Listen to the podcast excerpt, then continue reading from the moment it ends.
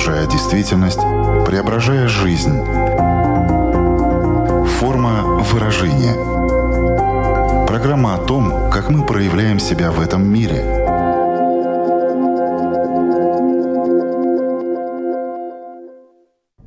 Здравствуйте! Меня зовут Александра Плотникова. В эфире Латвийского радио 4 программа «Форма выражения». Приветствую вас также, если мы встретились с вами на одной из крупнейших платформ подкастов. Взрослые часто задают детям вопрос «Кем ты хочешь стать, когда вырастешь?».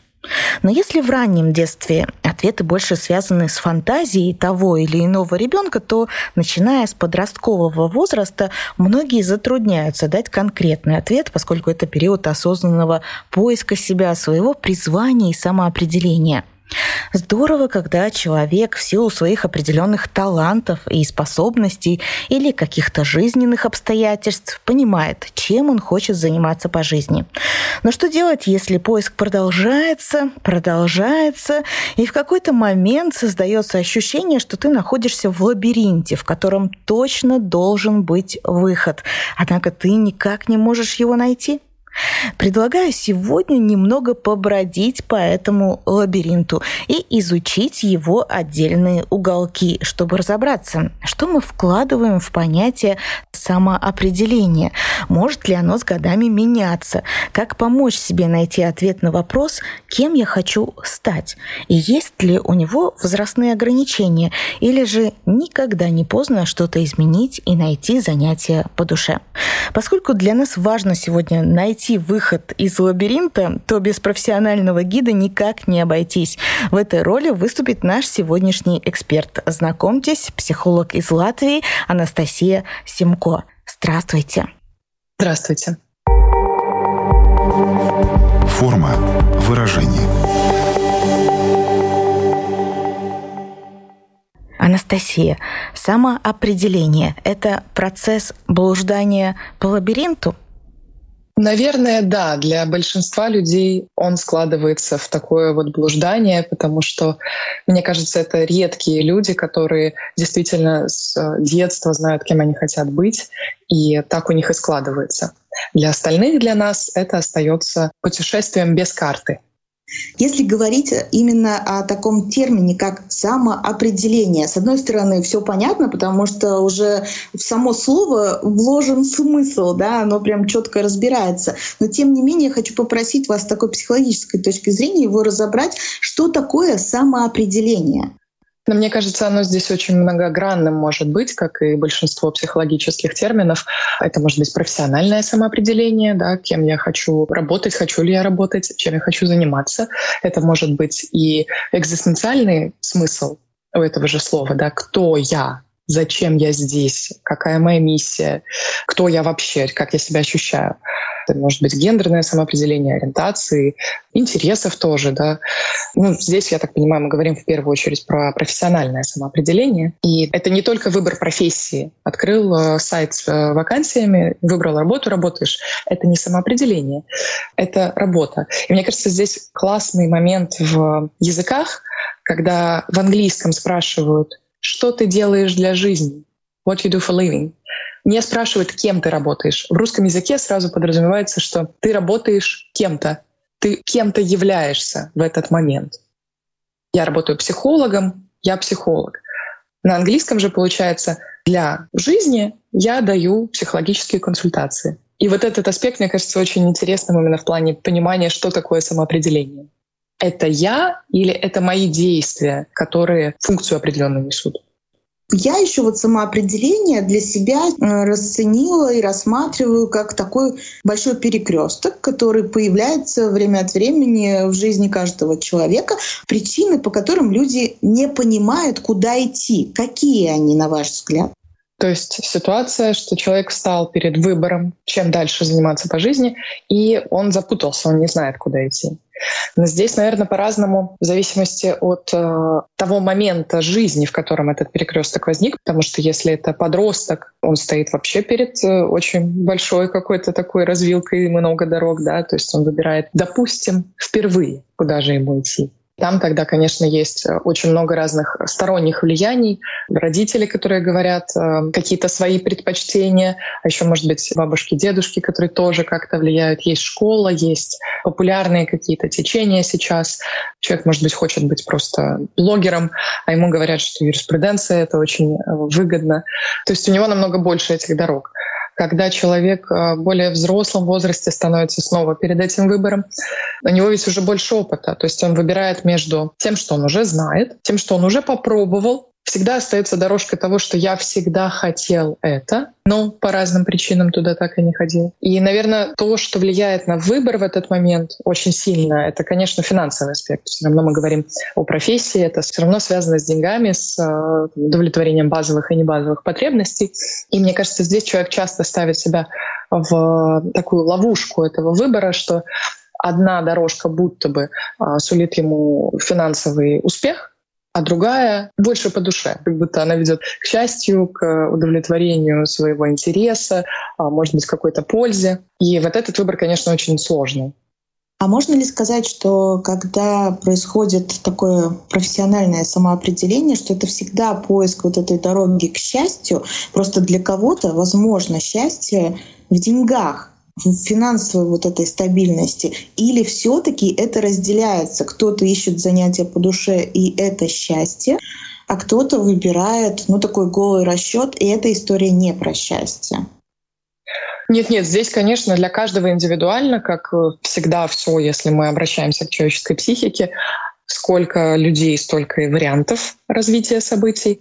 Э, кто-то выбирает э, чисто по успешности проекта, и он в этом счастлив. А, человек выбирал, может быть, будучи там молодым, а, а, студентом, подростком, предполагая, что это хорошо пойдет. Я это делаю, это хорошо идет, я прекрасно себя чувствую. Есть и другие варианты, где человек знал, что делая это, он будет счастлив, он будет удовлетворен. И, как правило, оно и складывается. Ты делаешь с полной самоотдачей, ты любишь то, что ты делаешь, это всегда чувствуется. В общем-то, там и деньги тоже есть. Когда я говорила об этом выборе между счастье versus э, деньги, я скорее о том, что такие ситуации тоже бывают. Конечно, это не все случаи. Настя, доводилось ли вам в своем детстве слышать вопрос, кем ты хочешь стать, и как вы на него отвечали? Помните ли вы? Да, очень хорошо помню. Я много рисовала, поэтому у меня есть эти рисунки, можно просмотреть эволюцию моего представления о профессиях.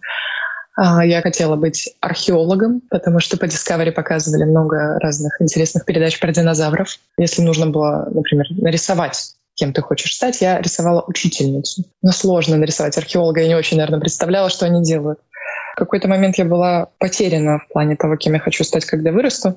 И когда уже нужно было выбирать в старших классах, я была в довольно таком подвешенном состоянии, потому что все, что я умела делать, это хорошо говорить складно придумывать, э, отвечать на вопросы, на которые не знаешь ответ, но так, чтобы звучало хорошо. И поэтому я выбирала между журналистикой и психологией. Так я оказалась здесь. Знаете, Александра, вы? Я определилась совершенно случайно в том плане, что учительница по литературе в седьмом классе, да, сказала, что я очень хорошо пишу сочинения, и мне стоило бы попробовать себя в журналистике. Знаете, тогда происходит такой щелчок, надо попробовать. Ну и после уже как-то все завертелось, э, я действительно стала писать в газету, и когда я уже поступала на журналистику абсолютно осознанно, у меня была целая кипа э, статей опубликованных. В моем случае это было так. Просто был человек, который заметил, что у меня лучше всего получается, и обратил внимание, подкинул эту идею. И когда ты уже ухватился, и она откликнулась в твоем сердце, то ты с этим можешь больше делать. Вы правильно подметили, обратили внимание на вот эту важность кого-то рядом, кто может подметить, кто может подсказать, потому что подросток, ребенок может даже просто и не знать всех вариаций профессий. И, конечно, хороший педагог, чувствительный, э, чуткий, который вовремя подметит какие-то таланты и поможет ребенку их развить, это, безусловно, ультра важно. К сожалению, это не так часто встречается. Второй очень важный аспект — это семья. Конечно, отношения в семье, насколько они здоровые, насколько родители, может быть, э, психологически образованы. как важно здесь не давление, а подсказка. Послушать э, варианты ребенка, э, не осуждая их, потому что, может быть, они будут не совсем применимы к жизни. Но в этот момент подростку скорее важно, чтобы его услышали, чем очень полезный совет. Поэтому, конечно, сам бэкграунд, откуда ребенок приходит к этому вопросу, кем я хочу стать, конечно, оказывает огромное влияние. Это и школа, и окружение, отношения в семье, отношения между родителями, собственно, отношения самих родителей к своим работам. Если родители занимаются тем, что они любят, они с удовольствием об этом рассказывают, делятся, гордятся. Ребенок гордится тем, чем занимаются родители. Конечно, это дает ему надежду тоже найти свое призвание. Мне в свое время очень помог комментарий, который сейчас, конечно, мне кажется простым. И, наверное, человеку, который дал его мне тогда, тоже было несложно такую мудрость из себя изречь. Но она мне действительно очень помогла в тот момент. А, я э, занималась не психологией тогда, я занималась играми, училась на психолога. И мне очень тянуло в журналистику. Я не могла выбрать, как же так, э, я буду заниматься журналистикой, но зачем тогда учусь на психолога, или я должна быть психологом, тогда я не смогу писать. А вот еще игры мне очень нравятся. У меня был свой бизнес, э, связанный с квестами, и бросать это в тот момент казалось очень неразумно. То есть, выбирая одно, я как бы придам другое. И этот человек сказал, знаешь, есть люди, которым не нужно выбирать. И тогда это для меня было таким откровением, что да, действительно, я ведь могу и то, и то, и то, и все вместе. И надо сказать, что сейчас я психолог, практикующий, но я пишу блог, я веду лекции, то есть мне действительно не нужно было выбирать. Вы сказали чуть ранее, что очень э, здорово, когда появляется в жизни человек, который может дать э, верную подсказку. Но то, что я хорошо умею делать, и то, что мне нравится, порой бывают разные вещи. И не всегда человек то, что он хорошо делает, хотел бы превратить в какую-то профессию. Как здесь подступиться с этой подсказкой? Как же тогда вот этот разговор завести? Какой путь выбрать? Да, здесь очень большая ловушка, что у меня хорошо получается. Нужно, наверное, понимать, что некоторые наши таланты, умения, они не обязательно должны приносить деньги. Они могут пригодиться в личной жизни, организовывать э, праздники своим детям, печь пироги для себя, звать э, гостей домой и делать такие вечера, где всем было бы хорошо, комфортно и весело. То есть совершенно не обязательно все таланты превращать в профессию. Мне кажется, очень часто мы занимаемся тем, что у нас получается, а не тем, что мы хотели бы. Особенно здесь срабатывают ограничивающие убеждения, да, какие-то и внутренние, и социумом навязанные, а, что в этой профессии ты не заработаешь. И это наше ограничение внутреннее, которое заставляет, может быть, отказываться от э, искренних желаний. Тот же человек, который, может быть, очень хочет печь пироги, на самом деле хочет быть этим кондитером. Но есть такое представление, что да, это сфера обслуживания, что он там будет э, в булочной какой-то, в пекарне работать, а я так не хочу, я хочу и пироги печь, и богатым быть, хорошо жить хочу. Как же это совместить? И это совместимо, и да, как помочь человеку определиться, наверное, написать вообще все-все-все, что я люблю, что я умею. Когда даю такое задание клиентам, называю это честное CV. Его не надо никуда отправлять, оно для себя. Когда ты пишешь совсем все навыки, которыми ты обладаешь. Это также помогает людям, которые хотят э, сменить работу, которые работают э, там, где им не нравится, они хотели бы найти что-то другое. То есть, в принципе, в любой ситуации э, запутанности относительно профессии, работы, призвания и предназначения здорово написать вот такое честное CV. Я однажды составляла такое, куда входили навыки э, современного человека. То есть не только мои личные, но вообще то, что я умею хорошо делать. Я умею хорошо находить информацию быстро. Это не очевидный навык, да, то есть напрямую не привяжешь к какой-то профессии, но это очень полезный навык составить такое CV для себя, а, может быть, потом можно с ним дальше работать, да, группировать эти навыки по направлениям. Потом то, что я люблю делать, по-настоящему люблю. А как теперь то, что я умею, совместить с тем, что я люблю? Конечно, здесь у подростка может быть конфронтация, да. Все, что я люблю делать, это смотреть ролики на Ютубе, да, валяться на диване, гулять с друзьями. Хорошо, значит, гулять с друзьями — это социализация, это общение, это слушать других, рассказывать самому. Теперь смотрим, как твои навыки сюда подходят. какие были бы применимы. И на самом деле и даже из такого конфронтирующего подростка, который говорит, все, что я люблю, это тусоваться, вообще-то можно ну, сходу профессии 10 назвать. Да? Это и организация мероприятий, это и психолог, это и журналист, это бармен, потому что там тоже есть куда расти, есть ведь и соревнования, да. То есть практически к любому занятию, которое мне нравится делать, при добавлении туда твоих личных качеств и навыков можно найти ту профессию, которая действительно твоя.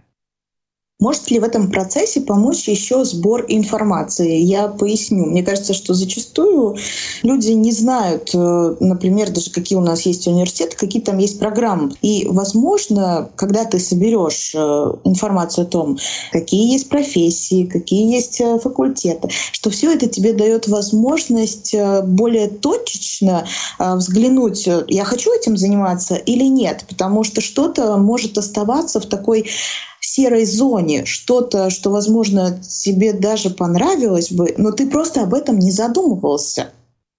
Конечно, да, такие выставки образования или просто беседы с разными людьми, поиск самостоятельно в интернете, да, очень помогают. У меня здесь классный пример есть. Человек хотел заниматься звуком, электронной музыкой, да, такими вещами. В Латвии не было такого образования по конкретному направлению, он уехал за границу.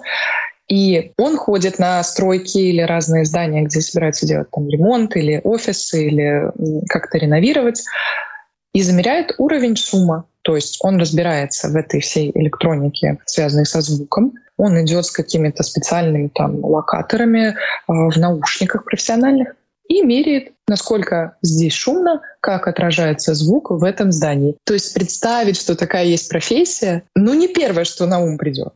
И таких вот скрытых э, закадровых работ очень много. И, конечно, да, изучать э, программы обучения и высшего, и профессионального образования очень важно. Просто для того, чтобы представлять, а что еще есть насколько нужно позволить самому человеку плыть по этому течению. Да, какие-то подсказки мы даем, помогаем, предоставляем информацию. Но то есть насколько можно, именно можно, не нужно, а можно расслабиться в этом процессе или все таки настолько на самотек пускать нельзя, и когда-то вот эта красная лампочка загорается и говорит, стоп, ну вот часики-то тикают, надо определяться.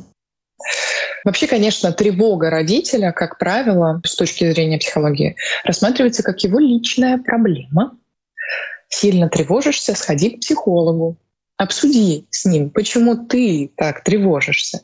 Может быть, ты сам за себя переживаешь, что ты не тем занимаешься. Может быть, ты переживаешь за деньги, что ты не сможешь помочь подростку достаточно долго выбирать и так далее. Давить, конечно же, нельзя. Любой родитель, немного успокоившись на тему самоопределения подростка, скажет, что, ну, конечно, конечно, я хотела бы, чтобы он был счастлив, чтобы мой ребенок прожил счастливую жизнь, где он чувствует себя на своем месте, где он удовлетворен, где он уважает себя, где его окружают те люди и та деятельность, которая ему доставляет удовольствие. И посмотрев с этой стороны, ну какое давление? Давление уже противоречит счастью и удовлетворенности. Другой вопрос, что подростку, безусловно, нужен в определенной и не такой большой мере контроль. Ему нужна помощь со стороны взрослых, и это чисто биологический аспект, что некоторые зоны мозга а, находятся именно в подростковом возрасте в процессе становления. И это конкретно лобные наши доли, которые отвечают за целеполагание, планирование, решение проблем. То есть подросток чисто биологически не всегда способен корректно спланировать процесс думать о каком-то долгосрочном планировании. Кем я хочу быть через пять лет, хочу ли я детей. Если в той профессии, которую выбрал, перспектива карьерного роста, это очень сложно может быть в определенный момент. А, это происходит немного, скажем, скачкообразный такой рост да, и становление этих лобных долей. То есть эту неделю не может, а потом раз и может. Так растет наш организм. Поэтому, конечно, полностью убирать руки и пускать на самотек тоже нельзя. Подросток нуждается в наших подсказках иногда и в выборе профессии в том числе, потому что, может быть, в тот момент а, может казаться, что и вовсе он не хочет образования, да, а потом захочет. И вот момент этот про время, какие-то вещи мы не можем вложить в чужую голову. Это наш личный опыт горевания об упущенном времени. У подростка такого опыта нет. Он не сможет понять. Вот туда, год обратно, какая разница, я сейчас поищу себя, потом определюсь. Если немножко расслабиться, сделать глубокий вдох, глубокий выдох, а чего такого? И год, и два можно походить, если это будет стоить того, что человек найдет действительно то, с чем он хотел бы связать свою жизнь. На личном опыте, профессиональном, те карьерные выборы, которые делают уже взрослые люди, они действительно в точку. Когда человек уже с определенным жизненным опытом выбирает вот, вот чем я хочу заниматься. И, допустим, когда взрослый человек идет получать образование, там, второе, третье, или какое-то профессиональное, или курсы какие-то, это всегда э, что-то стоящее, продуманное, спланированное. Поэтому упущенное время, ну, вполне может быть тем самым необходимым временем для того, чтобы сделать правильный выбор. Форма выражения. Я поймала себя сейчас на мысли, когда говорили вы о том, что взрослые, делая свои выборы, больше попадают э, в цель, потому что уже есть осознанность, есть опыт и так далее. Но мне показалось, что в эти моменты, когда такие выборы перед тобой появляются, что зачастую на весах все равно, поскольку ты уже взрослый, ответственный человек, возможно, у тебя есть семья, дети, ты не можешь себе в какой-то степени позволить э, быть таким смелым в том плане, чтобы не оценить все риски.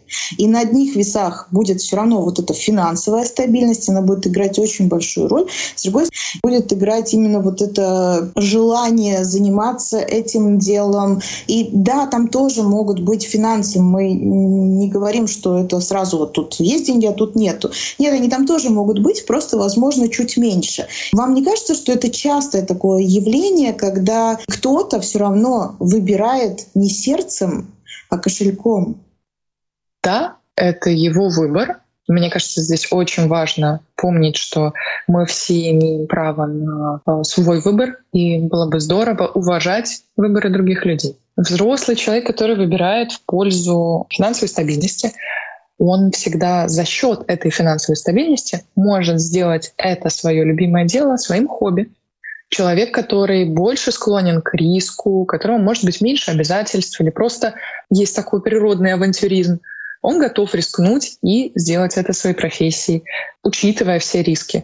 Мне кажется, здесь нету правильного и неправильного. Важно просто, найдя вот это что-то свое, не откладывать его, потому что совсем отложить, да, что ну да, но мне там уже вот столько-то лет, куда уж я хотя бы на уровне хобби, хотя бы на уровне стороннего участника. Но мы должны, сами себе должны этим продолжать заниматься. Допустим, мы не станем балеринами, но можно чаще ходить на балет, подумать, какие другие профессии и работы связаны с балетом. Можно пойти глубже через уже все-таки такой психотерапевтический дискурс, какие струны во мне этот балет цепляет. Это ведь не совсем прям балетом я хочу заниматься. Я хочу, чтобы было красиво. Я хочу эстетичную рабочую среду. Я хочу, чтобы это было связано с культурой и трогало души других людей. То есть от такой прямо немного тупиковой для взрослого человека идеи, что хочу заниматься балетом, переходим плавно в целый океан возможностей. Да.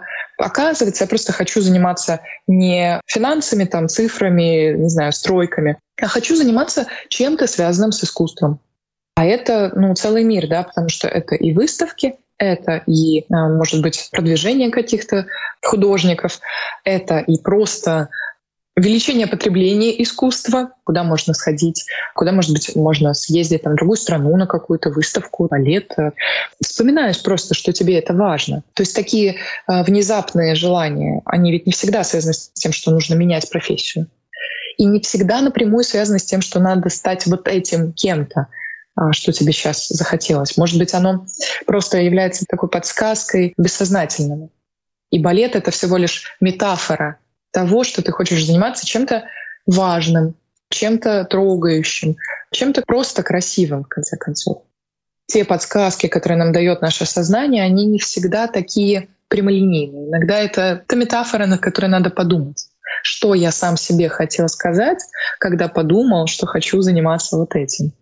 Я думаю, что сейчас еще очень важно проговорить, именно проговорить то, что никогда не поздно что-то поменять, что-то новое для себя открыть и позволить себе либо новое хобби, либо новую профессию. То есть двери-то открыты. Однозначно. Двери открыты всегда. У нас просто может не быть знания о том, что там эта дверь, но двери открыты. Конечно, мы всегда в любой момент жизни можем менять все. И можем менять несколько раз за жизнь. В этом, наверное, и фишка жизни-то, что нас никто не подписывал заниматься одним нелюбимым делом всю жизнь. И люди меняют профессии в очень разном возрасте и с маленькими детьми на руках, придумывают свои бизнесы. Важно здесь, наверное, что у человека есть внутренние качества для этого, конечно, смелость, авантюризм, уверенность в себе, вера в то, что все получится. А есть поддержка рядом, люди, которые поддерживают эти идеи, даже самые необычные. Ну да, и вера в эту идею, вера в то, что это нужно миру там, или это нужно мне. Почему это должно получиться? Да потому что я очень хочу. Давайте еще расшифруем, э, что такое призвание, потому что, полагаю, многие могут э, считать, что призвание — это то, что ты выбрал раз и навсегда, что призвание это меняться не может. И, возможно, это действительно так, просто мы узко рассматриваем его с той точки зрения, что призвание человека быть врачом, но это не быть врачом, а призвание человека, например, помогать людям, которые он может реализовать и в других профессиях, в других направлениях и так далее. Вот призвание — это один раз и на всю жизнь? Думаю, что нет. Э, думаю, что призвание само по себе немножко такое, э, может быть, э, даже устаревшее слово — потому что оно загоняет нас в ловушку, что я должен найти это свое призвание. У меня хорошо получается, значит, это мое призвание. Оно вот идея миссии, призвания, оно будто обязывает тебя э, не уходить от этого. Если ты уже реально не хочешь этим заниматься, уже 20 лет проработал в этом, но это мое призвание. Если я уйду, я предам свои или, скорее всего, чужие концепции. Поэтому, мне кажется, призвание, оно немножко такое тоже ограничивающее э, для нас понятие. Если выйти за его пределы, то, конечно, это призвание можно менять э, так часто, как э, захочется. Да, мне очень понравилось то, что вы говорите, Александр, что шире смотреть, да, то есть призвание не в том, чтобы быть непосредственно врачом, призвание в том, чтобы помогать людям. И, допустим, что мешает врачу, ну, в смысле, кроме того, что ему действительно мешает в реальном мире, допустим, открыть какую-то клинику, да, и быть э, владельцем клиники, там, главврачом и так далее. Вот так же, как э, в моем примере с балетом и в вашем примере с врачом, да, смотреть шире. В чем была идея этой профессии? В том, чтобы помогать людям, или в том, чтобы радовать людей, или в том, чтобы облегчать им жизнь, потому что разные какие-то такие материальные профессии, они ведь про то, чтобы нам, другим, было легче. Ну, допустим, бухгалтер. Он помогает, он облегчает жизнь. Если этот бухгалтер захотел стать кем-то другим, но оно все еще в рамках того, что он чью-то сложность решает с помощью своих профессиональных навыков, совершенно не выходит за рамки призвания. Поэтому, да, мне кажется, призвание ограничивает том, что оно будто обязывает тебя не менять ничего. И это, наверное, не совсем так. Мы уже говорили о том, что никаких возрастных ограничений у профессионального самоопределения нет. Но хочу затронуть еще такую тему, независимо от того, сколько тебе лет, 5, 15, 40. Если ты решаешь э, чем-то заняться, и ты рассказываешь об этом либо родителям, либо друзьям, либо коллегам, в зависимости уже от твоего возраста, то нередко люди сталкиваются с такой реакцией, как обесценивание окружающих. Из-за этого обесценивания люди могут отказываться от каких-то своих идей, потому что они не готовы потом в большом мире с этим опять-таки столкнуться. Да, кто-то настолько сильный внутри, что независимо от того, что ему говорят вокруг, он этого хочет, и он идет и делает. Но все-таки вот это обесценивание, во-первых, что за ним скрывается, возможно, зависть людей, которые смотрят и думают, я бы тоже так хотела, но не могу себе в этом признаться. Ну и второй момент, э, как э, с ним обходиться, как выстроить выставить какой-то щит, который не будет э, пропускать это обесценивание в человека, и он сможет все-таки пойти реализовать свои планы.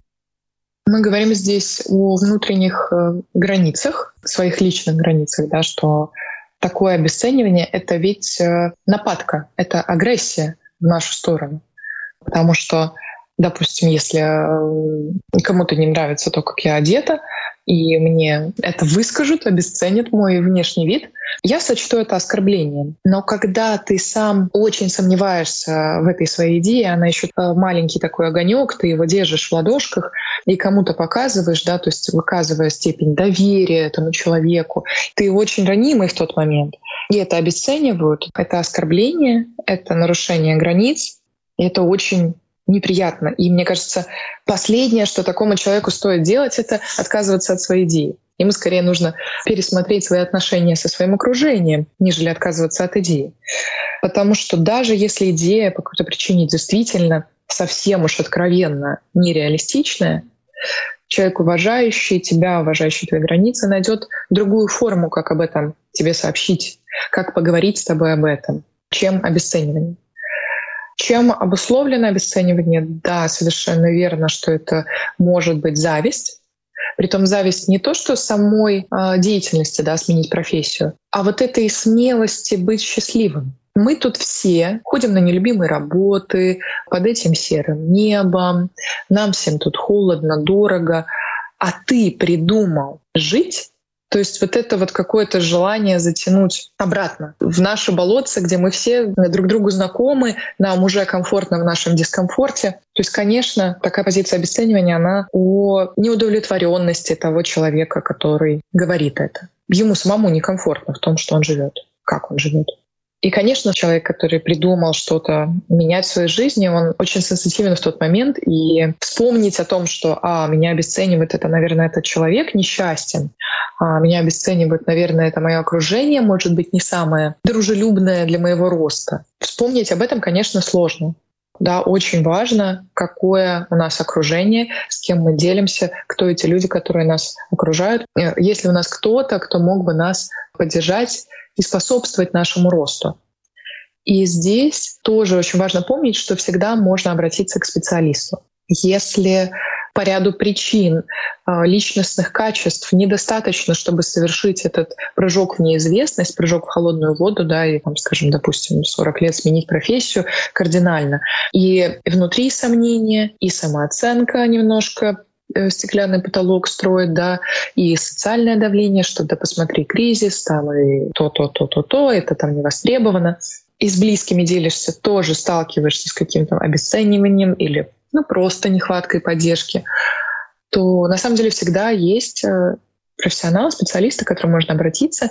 Это психотерапевты, психологи, да, с которыми можно об этом говорить, и они нейтральны, но они поддержат вас в ваших начинаниях, обратят внимание, может быть, на какие-то тот самый взгляд со стороны, который нам всем нужен. И что важно, у нас почему не получается прыгать в неизвестность, потому что есть внутренние ограничивающие убеждения. Низкая самооценка, э, тяжелый негативный прошлый опыт, какие-то убеждения о себе, о мире. И психолог, психотерапевт могут помочь с ними работать, поднять самооценку, поднять уверенность в себе, ценность себя, ценность своей жизни. И тогда, конечно, этот выбор уже будто сам собой делается. Мы сегодня много говорили именно о том, как э, делать этот выбор, как найти этот выход. Э, ну вот я думаю, люди слушают нас, в том числе те, которые уже самоопределились, которые нашли, как им кажется, свое место, а возможно, как раз-таки и нет. Вот те, которые уже в любом случае где-то работают, э, на кого-то выучились, что может быть таким маркером, который может тебе подсказать, насколько тебе в этом комфортно, а, насколько это твое?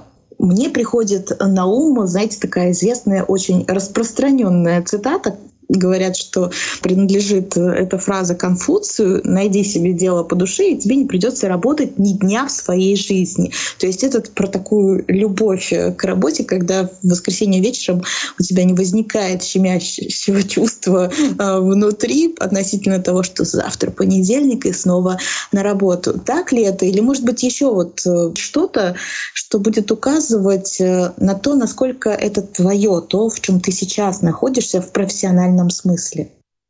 Насчет этой фразы есть э, обратная да, ее сторона, что найди дело по душе, сделай его своей работой, и ты не отдохнешь ни дня в своей жизни.